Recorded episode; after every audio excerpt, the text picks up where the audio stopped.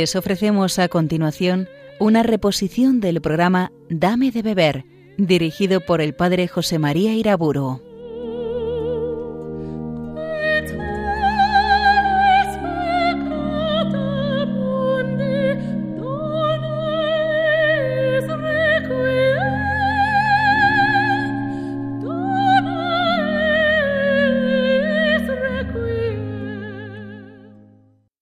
Nombre del Padre, del Hijo y del Espíritu Santo. Señor Jesús, enséñanos a orar. Virgen María, las madres cristianas enseñan a orar a sus hijos. Tú eres nuestra madre. Enséñanos a orar. Enséñanos a orar en el espíritu del Magnificat. Enséñanos a decir contigo, aquí está la esclava del Señor. Hagas en mí según tu palabra. Continuamos pues con el tema de la oración. La oración cristiana tiene varios géneros fundamentales de expresión. Podríamos decir en resumen que la oración de petición y aquella de alabanza y acción de gracias constituyen las formas fundamentales de la oración cristiana, ya desde su fondo bíblico. Son formas, la petición, la alabanza y la acción de gracias, que no se contraponen, obviamente, sino que se complementan. La petición prepara y anticipa la acción de gracias. Aquel que pide es el que cuando recibe sabe dar gracias a Dios, sabe poseer los bienes recibidos en cuanto dones de Dios. Y por otra parte, la oración de petición es ya en sí misma una alabanza, pues en ella estamos confesando que Dios es bueno, que todo está en su mano, que Él es la fuente misericordiosa de todo bien, corporal o espiritual. La acción de gracias brota del corazón creyente, del corazón que sabe pedir a Dios y que sabe recibir todos los bienes en cuanto dones de Dios. En cuanto dones de Dios los ha recibido, los tiene y le pide al Señor que se los conserve. Por ejemplo, en los salmos, los tres géneros de oración, la petición, la alabanza, la acción de gracias, se entrecruzan, a veces incluso en un mismo salmo, se potencian, se exigen mutuamente. En fin, no se nos ocurra menospreciar la oración de petición, como si fuera un género inferior de oración. Pensemos que la oración que nos enseñó Jesús, la más alta oración cristiana, el Padre nuestro, se compone de siete peticiones, una detrás de otra. Eso sí, hagamos bien la oración de petición. Hacemos bien la oración de petición cuando pedimos en el nombre de Jesús. Es una expresión que emplea Jesucristo en varias ocasiones, lo que pidáis en mi nombre. Pedir en el nombre de Jesús significa dos cosas fundamentales. En primer lugar, pedir en el nombre de Jesús es orar al Padre en la misma actitud filial de Cristo, es decir, participando de su espíritu. Y en segundo lugar, pedir en el nombre de Jesús significa que pedimos por su mediación, tomándole como mediador, como abogado nuestro. Y en fin, pedir según el Espíritu de Jesucristo es pedir bajo la acción del Espíritu Santo.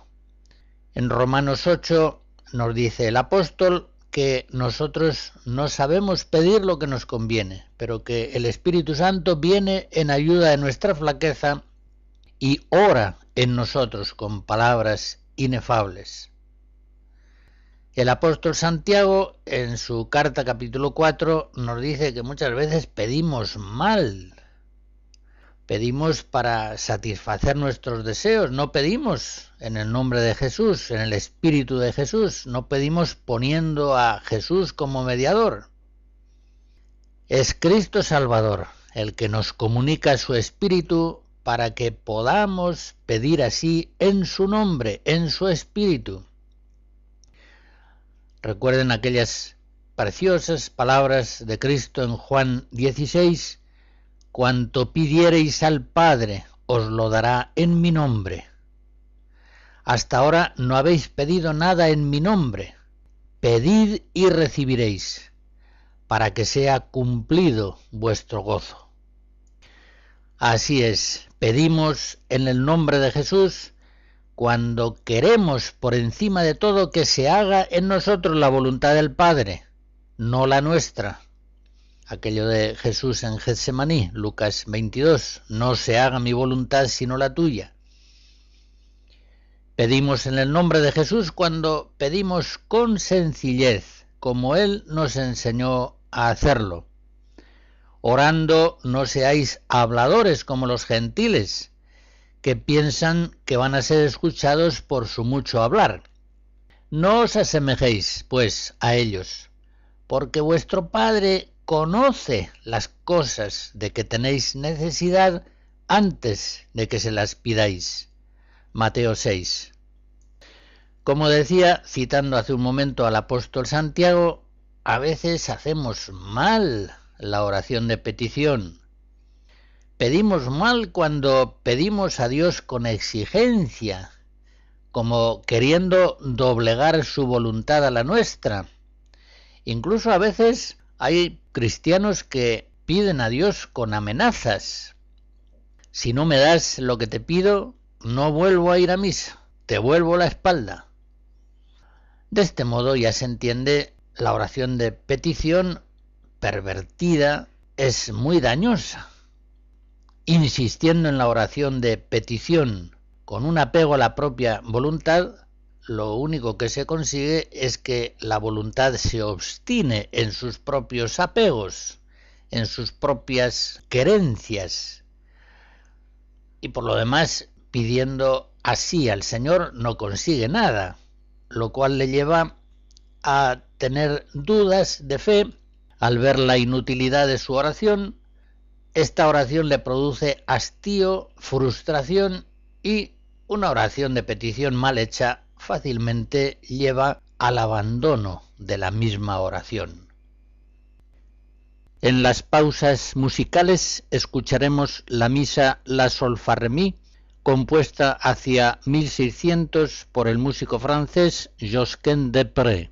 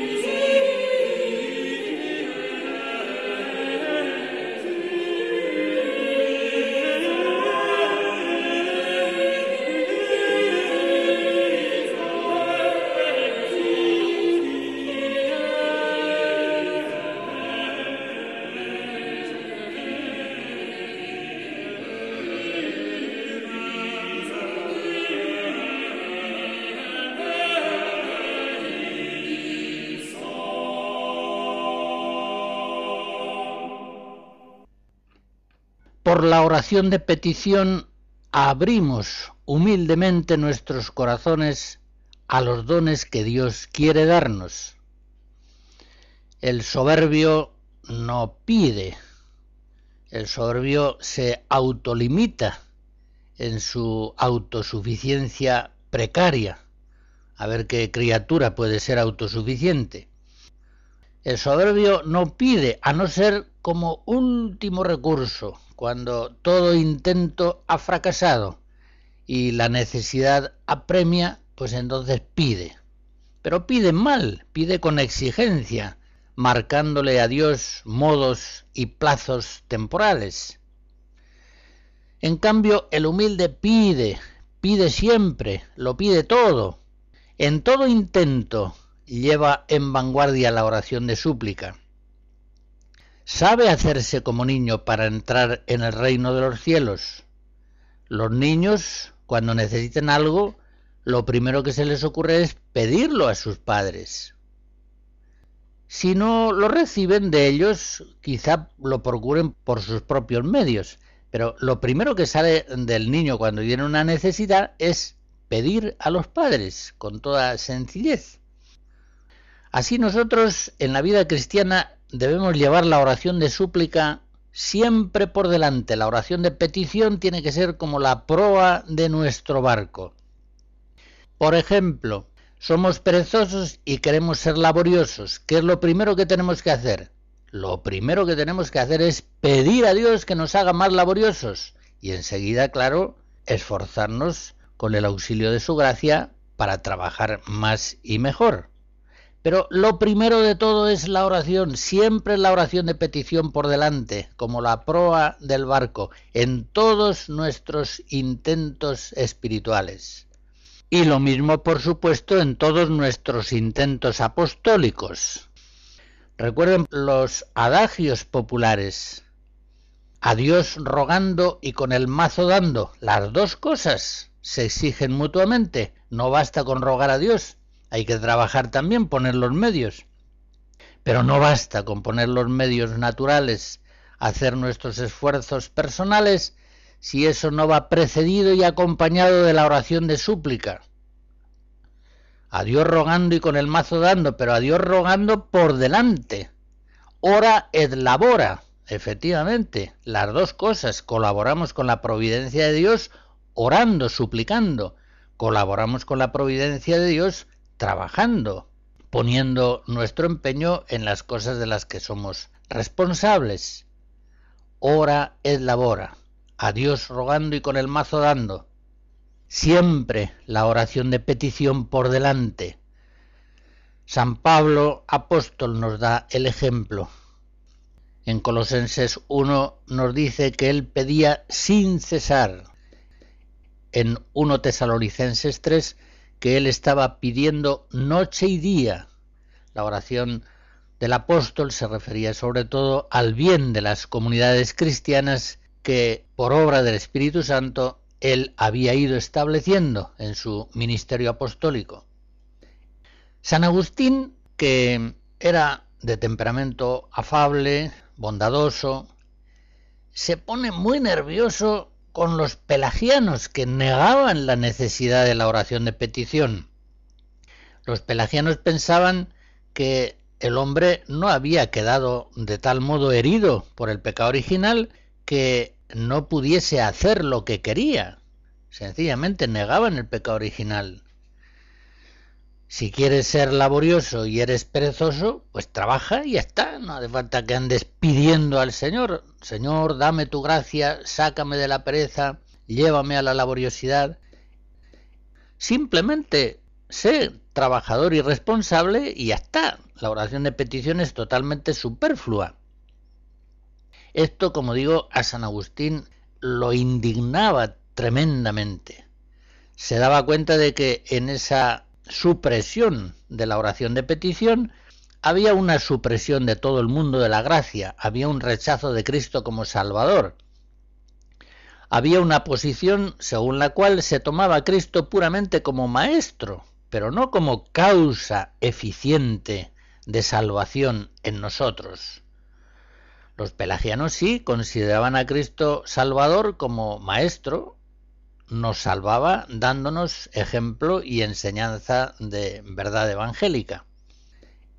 Pero no veían a Cristo como Salvador que por su gracia nos va haciendo posible vivir aquello que por su gracia hemos conocido en el Evangelio.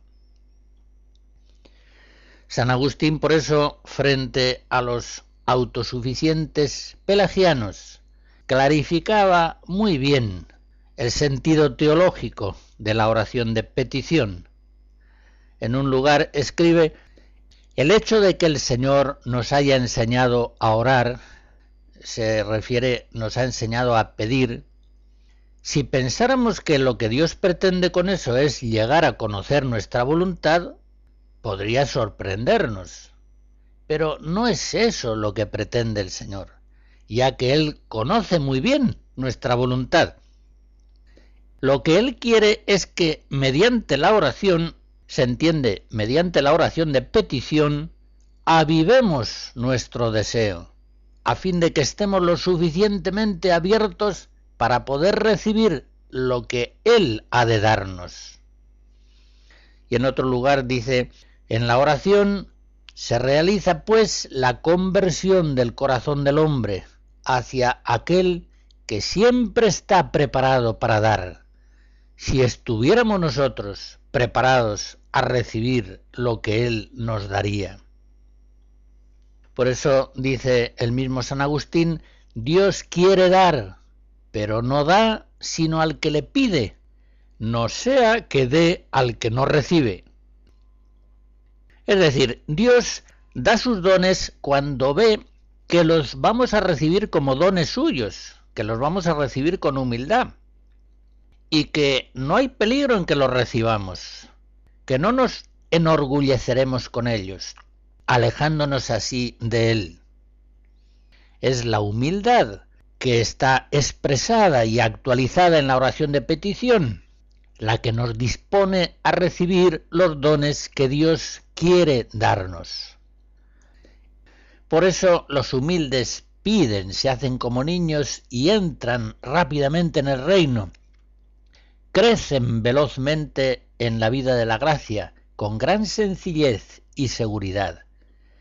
Y es que como dice el apóstol Pedro en su primera carta capítulo 5, Dios resiste a los soberbios y a los humildes da su gracia.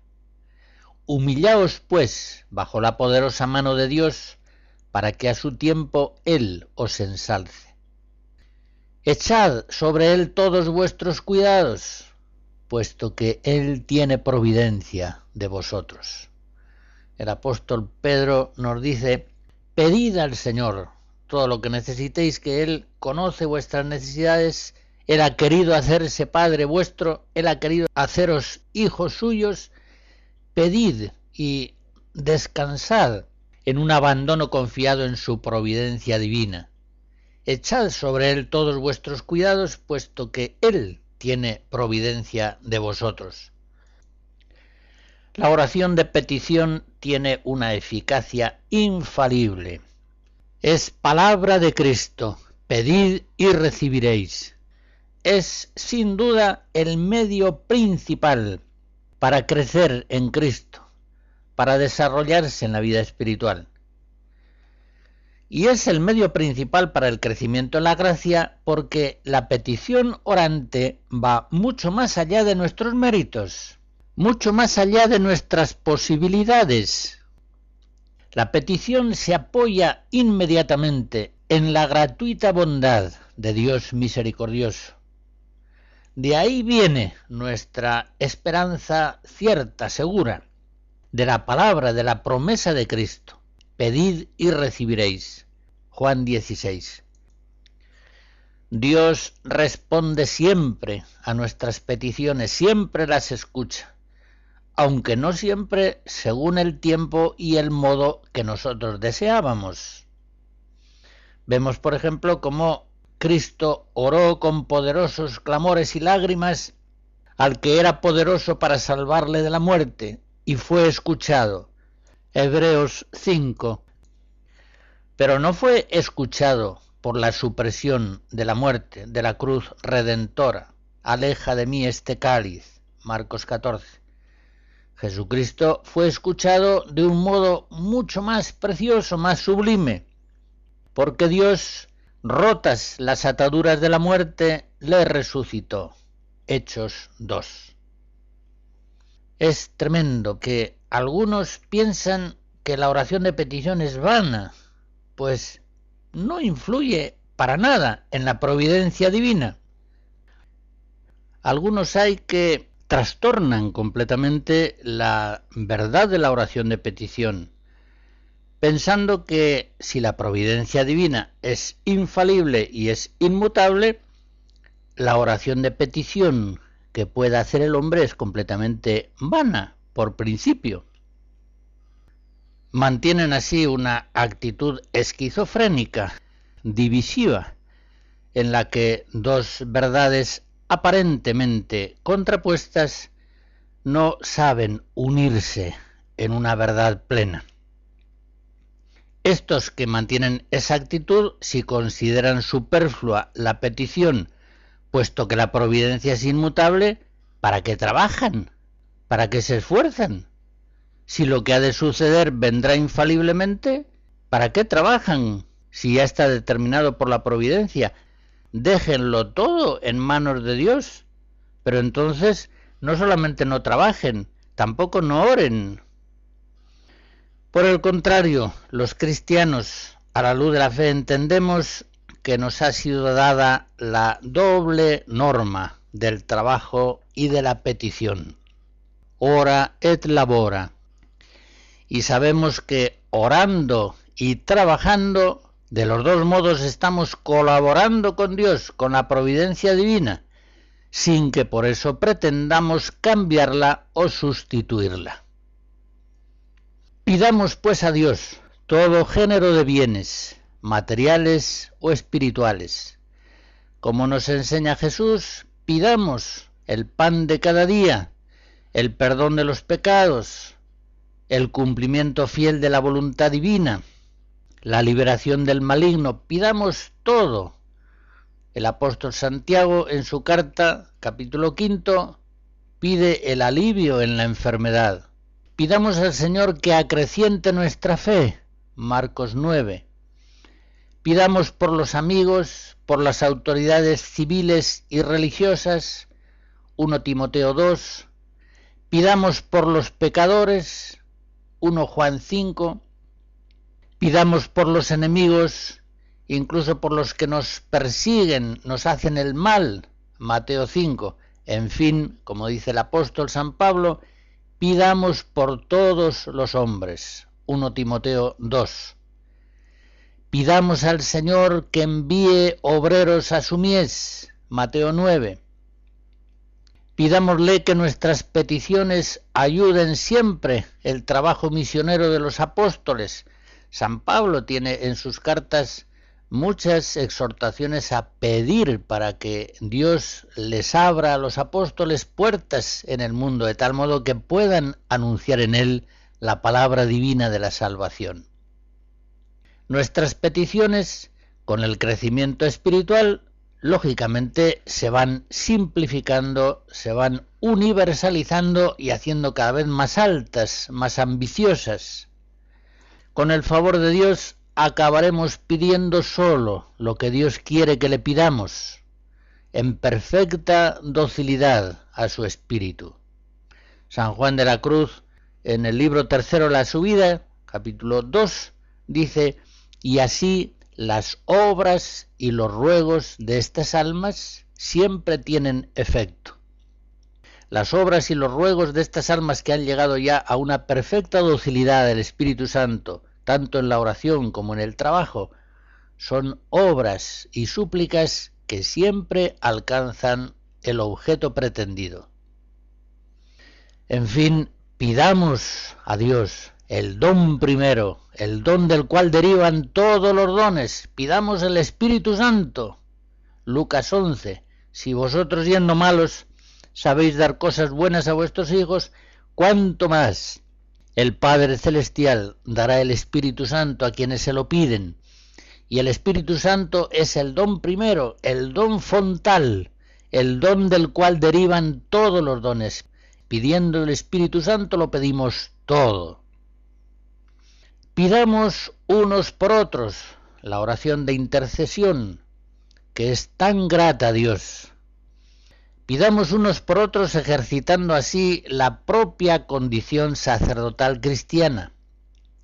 Es propio del pueblo sacerdotal, sacramento universal de salvación, orar por todos los hombres. Es propio de cada cristiano extender el influjo benéfico de su oración bajo el influjo del Espíritu Santo al bien de todos los hombres, especialmente, claro, de aquellos que le son más próximos. Cristo oró tantas veces por nosotros. Pensemos, por ejemplo, esas bellísimas oraciones de la última cena. Oró también por nosotros en la cruz. Oró por los pecadores, por los que le estaban matando. Y así oraban los primeros cristianos que se reunían en el templo para orar, perseveraban en la oración, muchas veces presididos por los mismos apóstoles. Cuando San Pedro es encarcelado, nos dice San Lucas en Hechos 12, toda la comunidad cristiana oraba por él, pidiendo a Dios su liberación. Cuando Pablo y Bernabé son enviados a predicar, toda la comunidad cristiana, con la oración y el ayuno, apoya ese envío apostólico. Pidamos también a otros que rueguen por nosotros, que nos encomienden ante el Señor. De este modo estimulamos en nuestros hermanos la oración de intercesión, que es una forma de oración muy especialmente grata a Dios. De este modo, no sólo hemos de recibir la ayuda espiritual de nuestros hermanos, sino que los asociamos también a nuestra vida y a nuestras obras.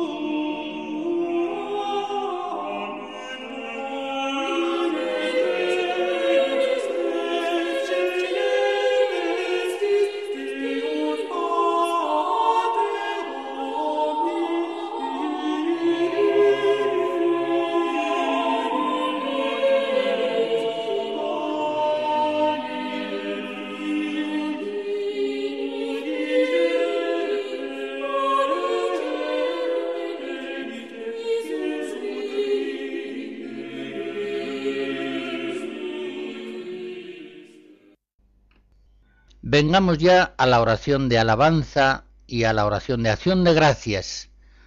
Ambas glorifican a Dios. Y pensemos que glorificar a Dios es la misión de Cristo en el mundo. Él mismo lo declara en la cena, Juan 17. Yo, Padre, te he glorificado sobre la tierra. Pues bien, esa misma es nuestra vocación fundamental. Los cristianos como nos dice San Pedro en su primera carta capítulo 2, somos linaje elegido, sacerdocio real, nación santa, pueblo adquirido para pregonar el poder del que nos sacó de las tinieblas a su luz admirable. El pueblo de Dios, en medio de todos los pueblos, es un pueblo sacerdotal que, reunido en Cristo, debe alzar al Padre con la fuerza del Espíritu Santo la glorificación de los salmos, himnos, cánticos espirituales, dando gracias a Dios siempre por todo. Hago referencia al texto de Éfesos 5. Es indudable que la glorificación de Dios es el alma de la oración bíblica, podemos asomarnos un poco a ella mirando el Antiguo Testamento. En las antiguas escrituras, la acción de gracias suele tener forma de himno y también de eulogía, bendición, decir bien, bendito seas Señor, Dios del universo, que hiciste, etc. Muchas oraciones bíblicas empiezan bendiciendo al Señor, dándole gracias. Y esta glorificación de Dios, esta oración de gratitud, brota de la contemplación de Dios en la creación o en sus intervenciones históricas de salvación. Son las dos motivaciones fundamentales de la acción de gracias y de la alabanza. Las acciones de Dios creador las acciones de Dios Salvador. En los salmos, concretamente, o en otros cánticos que son a ellos semejantes, se hallan formidables muestras de gratitud entusiasta al Señor. Las oraciones de acción de gracias no tienen una forma muy definida, pero suelen comenzar casi siempre por una invitación a celebrar los beneficios realizados por Dios y pasa luego a la descripción de esos beneficios en los que ha de motivarse la alabanza, la acción de gracias del orante. Del mismo modo o de modo semejante, la alabanza es la cumbre de la oración en el Antiguo Testamento. Muchas alabanzas se inician bendiciendo a Dios. Así, por ejemplo, el Salmo 102, 103 también. Ambos se inician con la exhortación Bendice, alma mía, al Señor. En forma también de bendición, de alabanza, terminan los cuatro primeros libros del Salterio. El Salmo 40, el 71, el 88 y el 105. Esos cuatro libros en los que tradicionalmente solía dividirse el conjunto del Salterio terminan con esa alabanza al Señor. Bendito el Señor, Dios de Israel, ahora y por siempre. Amén, amén. Así termina, por ejemplo, el libro primero del Salterio, en el Salmo 40. La estructura de los himnos de alabanza suele tener una forma muy clara y regular. Suele comenzar con una invitación llena de entusiasmo a la alabanza del Señor. Viene después el cuerpo del Salmo, en el que se proclaman los motivos para la alabanza, que, como ya he dicho, suelen ser fundamentalmente la creación y la redención la creación, la providencia de Dios sobre su pueblo y la obra de la salvación. Y el himno de alabanza suele concluir volviendo a la misma frase inicial del invitatorio que ha dado principio al himno. Podemos ver esto, por ejemplo, en el Salmo 102, uno de los más bellos del Salterio.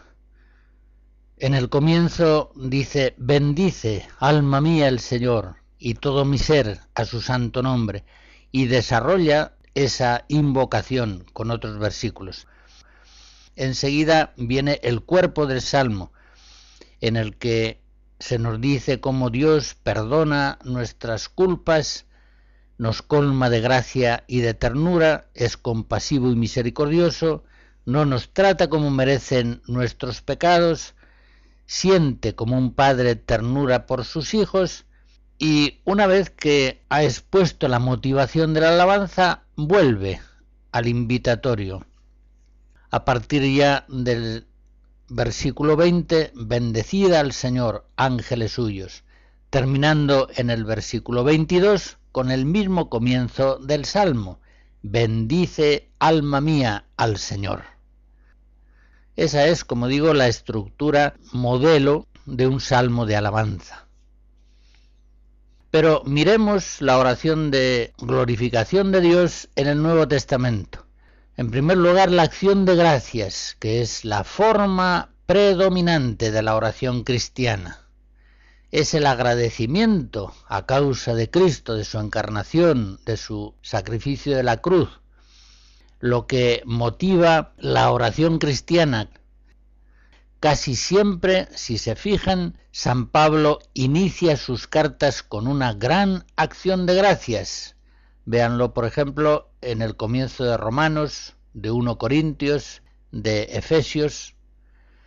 Algunos escrituristas opinan que la glorificación de Dios en el Antiguo Testamento tiene forma predominante de alabanza, mientras que en el Nuevo Testamento predomina la forma de la acción de gracias. Todos los cristianos estamos llamados a vivir en acción de gracias, como dice San Pablo 1 Corintios 15, tal modo que la acción de gracias sea una actitud permanente, que ha de expresarse en todo lo que hagamos, ya comamos, ya bebamos, ya hagamos cualquier otra cosa, hagámoslo todo para gloria de Dios en el nombre de nuestro Señor Jesucristo. 1 Corintios 15, Colosenses 3, son varios los lugares en que San Pablo hace esa exhortación. Entre tanto desagradecimiento hacia Dios, recordemos aquella escena de los leprosos curados, el reproche de Cristo, no han sido diez los curados, y los nueve, ¿dónde están? Lucas 17. Entre tanto desagradecimiento hacia Dios, los cristianos, la Iglesia, es en este mundo una permanente Eucaristía, una permanente acción de gracias, como lo decimos todos los días al comienzo del prefacio de la misa. En verdad es justo y necesario, es nuestro deber y salvación, darte gracias siempre y en todo lugar, Señor Padre Santo, Dios Todopoderoso y Eterno. La gratitud ha de ser el sello fundamental de los cristianos. Y junto a la acción de gracias, la alabanza. La alabanza cristiana nace de un conocimiento nuevo de la bondad de Dios en Cristo, y por eso se expresa en un cántico nuevo, Apocalipsis 5, Apocalipsis 14 adopta ciertamente las formas de la alabanza judía, pero sus motivos están renovados en Cristo. Cuando vemos el Magnificat, el Benedictus, el Nunc Dimitis, nos damos cuenta de que su forma es muy semejante a la de los himnos del Antiguo Testamento, pero ya sus motivaciones han llegado a la plenitud del tiempo de Cristo. Sabemos que Jesús con sus discípulos recitó los salmos Haldel, que estaban prescritos para el rito de la cena pascual, Marcos 14. Pero en cuanto nace la iglesia van surgiendo nuevos himnos de alabanza, de inspiración puramente evangélica. Piensen, por ejemplo, el prólogo del Evangelio de San Juan, Colosenses 1, ese himno cristológico de alabanza, en fin, tantas eulogías, bendiciones maravillosas que se dirigen al Padre por su Hijo.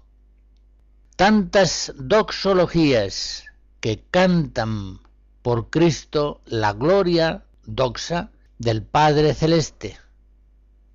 Y con el paso del tiempo, la doxología, es decir, la oración de glorificación de Dios, se fue haciendo más explícitamente trinitaria, como en la forma litúrgica ya tradicional, en la que decimos Dios, refiriéndonos al Padre, Dios eterno y misericordioso, expresamos nuestra petición después de esa invocación de alabanza y terminamos diciendo, por nuestro Señor Jesucristo, tu Hijo, que vive y reina contigo en la unidad del Espíritu Santo, por los siglos de los siglos. Esta doxología trinitaria cierra las oraciones de la liturgia de la Iglesia. Los hombres creados precisamente para alabar al Creador están tristes porque como dice San Pablo en Romanos 1, no le glorificaron como a Dios, ni le dieron gracias, y de este modo frustraron su vocación más profunda, la glorificación de Dios. Por eso están tristes. Por el contrario, los hombres se llenan de alegría cuando sus voces y sus vidas alaban, cantan la gloria de Dios. Como dice el Salmo 88, Dichoso el pueblo que sabe aclamarte, caminará, oh Señor, a la luz de tu rostro. Los pueblos que saben alabar al Señor y darle gracias, los pueblos que saben pedir a Dios humildemente, haciéndose como niños, reconociéndolo como Padre, son evidentemente los pueblos y los hombres más alegres. Se alegran en la oración, se alegran como la Virgen en Dios su Salvador, se alegran pidiendo a Dios confiadamente por todas sus necesidades, se alegran bendiciendo alabando el nombre del Señor, bendigo al Señor en todo momento, su alabanza está siempre en mi boca. Se alegran dando gracias a Dios, siempre y en todo lugar, por el beneficio más grande que de Él hemos recibido, por nuestro Señor Jesucristo.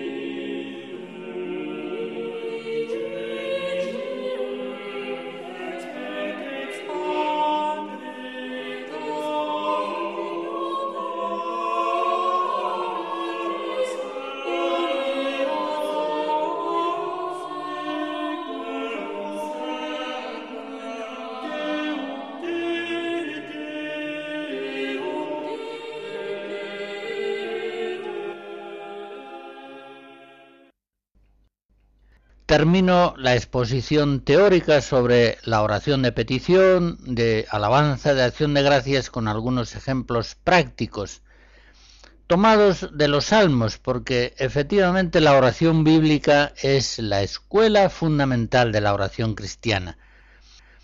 La oración bíblica y la oración litúrgica, por supuesto que en gran medida se compone de oraciones bíblicas. Es la palabra inspirada de las Escrituras la que con la elocuencia del Espíritu Santo nos enseña a suplicar, a pedir con un corazón filial confiado. Unas veces son expresiones de oración personal. Escúchame, Dios, defensor mío, cuando te invoco. Tú que en el aprieto me diste anchura, ten piedad de mí y escucha mi oración otras veces son oraciones colectivas de petición. Despierta, Señor, porque duermes. Levántate, no nos rechaces más. ¿Por qué nos escondes tu rostro y olvidas nuestra desgracia y opresión? Y enseguida viene la descripción de las calamidades que están sufriendo como para conmover el corazón de Dios. Nuestro aliento se hunde en el polvo nuestro vientre está pegado al suelo, levántate a socorrernos, redímenos por tu misericordia. Qué elocuencia inmensa, la elocuencia del Espíritu Santo inspira estas oraciones de súplica. Y lo mismo hemos de decir de las oraciones de alabanza y de acción de gracias. Qué escuela maravillosa. Para ellas encontramos en la Biblia y en la liturgia. Vengamos, por ejemplo, al Salmo 102, que hace un momento aludía, y digámoslo de todo corazón, al mismo tiempo que le suplicamos al Señor que nos enseñe a orar, que nos comunique el Espíritu Santo, para que oremos en su mismo espíritu. Bendice alma mía al Señor, y todo mi ser a su santo nombre. Bendice alma mía al Señor, y no olvide sus beneficios. Él perdona todas tus culpas y cura todas tus enfermedades. Él rescata tu vida de la fosa y te colma de gracia y de ternura. Él sacia de bienes tus anhelos, y como un águila se renueva tu juventud. El Señor hace justicia y defiende a todos los oprimidos. Él enseñó sus caminos a Moisés y sus hazañas a los hijos de Israel. El Señor es compasivo y misericordioso, lento a la ira y rico en clemencia. No está siempre acusando, ni guarda rencor perpetuo. No nos trata como merecen nuestros pecados, ni nos paga según nuestras culpas. Como se levanta el cielo sobre la tierra, se levanta su bondad sobre sus fieles. Como dista el oriente del ocaso, así aleja de nosotros nuestros delitos. Como un padre siente ternura por sus hijos, siente el Señor ternura por sus fieles, porque Él conoce nuestra masa, se acuerda de que somos barro. Los días del hombre duran lo que la hierba, florecen como flor del campo, que el viento la roza y ya no existe, su terreno no volverá a verla. Pero la misericordia del Señor dura siempre, su justicia pasa de hijos a nietos, para los que guardan la alianza y recitan y cumplen sus mandatos. El Señor puso en el cielo su trono, su soberanía gobierna el universo. Bendecida al Señor, ángeles suyos, poderosos ejecutores de sus órdenes, prontos a la voz de su palabra. Bendecida al Señor, ejércitos suyos, servidores que cumplís sus deseos. Bendecida al Señor todas sus obras, en todo lugar de su imperio. Bendice alma mía, al Señor.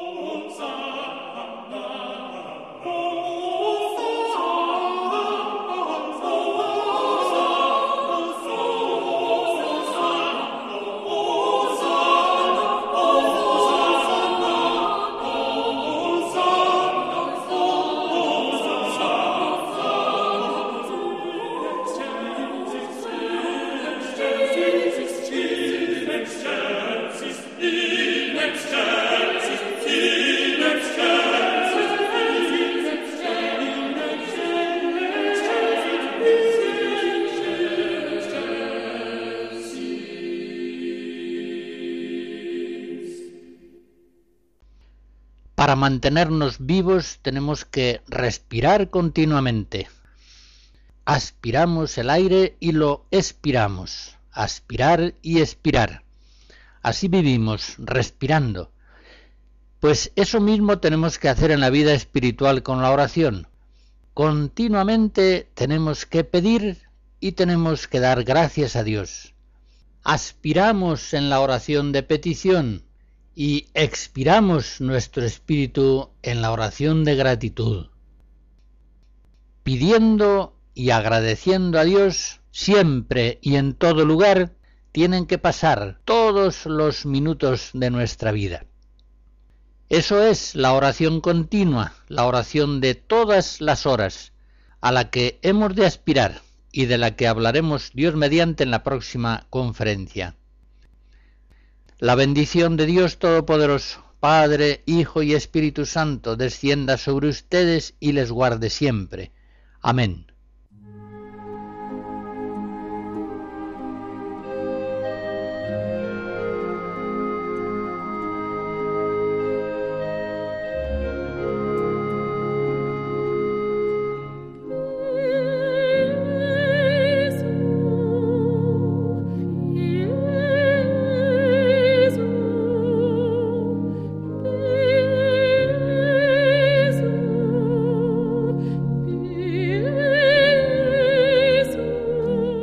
Han escuchado en Radio María una reposición del programa Dame de Beber, dirigido por el Padre José María Iraburo.